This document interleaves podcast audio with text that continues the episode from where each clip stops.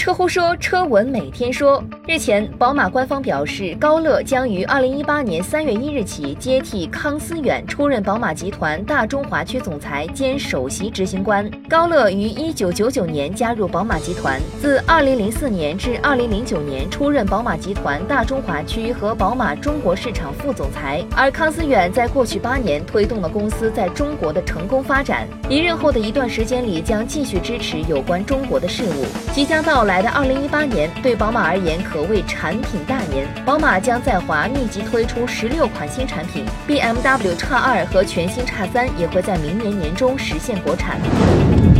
日前，雄安新区管委会与百度签署战略合作协议，合作囊括百度公司智能驾驶、百度地图等诸多业务方面，同时包括博世、大陆、戴姆勒等十家单位的 Apollo 理事会正式成立。第一届理事会会长由陆琪担任。当日，Apollo 的自动驾驶车队在雄安进行了路测，至今 Apollo 生态成员已经超过七十家。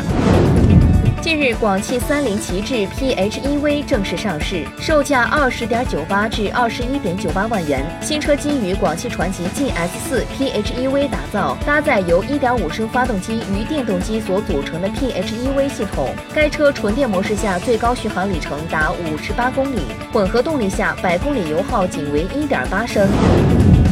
德国大陆集团计划在美国俄亥俄州打造一个智能十字路口。这套系统包括了摄像头、雷达、激光雷达等传感器，旨在借助传感器来检测行人和车辆，避免发生碰撞和拯救生命。关注微信公众号“爱车乎”，更多新鲜有趣的新能源汽车资讯抢先放送。